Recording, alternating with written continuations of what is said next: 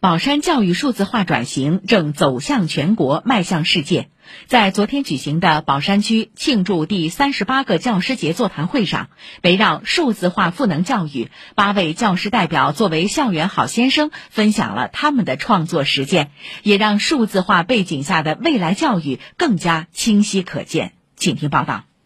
在刚刚闭幕的世界人工智能大会上，英国皇家工程院院士郭毅可。将宝山教育基于知识图谱的高中生物学自适应学习系统作为优秀案例，向全世界进行了推介。宝山智能教育走向世界的底气是什么？项目团队成员吴淞中学副校长严白杨以电商平台的大数据推送举例说。比如说，我在买一支钢笔，他会优先推送我墨水，就是基于一百万个人买了钢笔，那么有九十万的人买了墨水，这样的话，钢笔和墨水建立了零点九的关系。那我们知识图谱也是类似这样的逻辑，比如说知识一，它和知识二、三、四关联系数分别是零点九、零点七和零点五。那我知识一出问题的时候，我优先推送和它关系最高的零点九的，也就是知识二的这个资源。通过这种方式，能够懂学生，让他能够看到自己所需要的的。内容，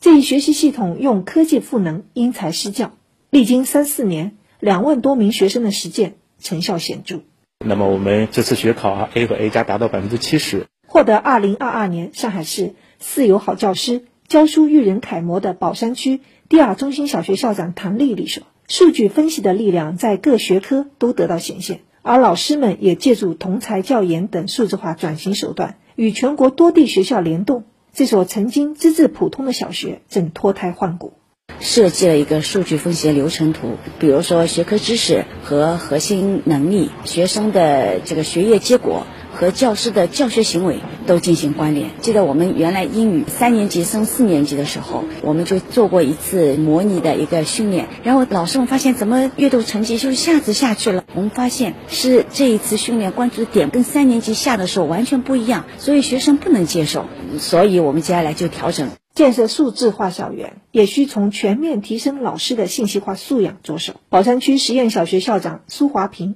以上网课为例。我们现在不是有东方甄选董宇辉吗？做老师，他进行一个直播的节奏，虽然是双方没有很多的直接的链接，但是老师的输出也好，关注点也好，像我们现在用的一个上课平台，都是非常的个性化和智能化的，通过一些技术手段，能够捕捉到上课孩子的一个情况，让我们的老师能够快速的成为最佳主播。宝山区副区长孟庆元表示，随着北转型步速加快，对教育优质均衡的要求更高，数字化的赋能不仅为孩子提供个性化的精准教学，也助推教师的成长。接下来继续深化，从我们目前的一些实验校，向我们全区的每一所学校推广，消弭校际之间的差距，实现精准的优质均衡。现在在语数外啊、生物啊等等一些学科上面呢，探索的比较清晰了。要从这些场景向全场性所有学科进行一个推广，使我们这个数字化转型的这个红利啊，能够赋能各个学科。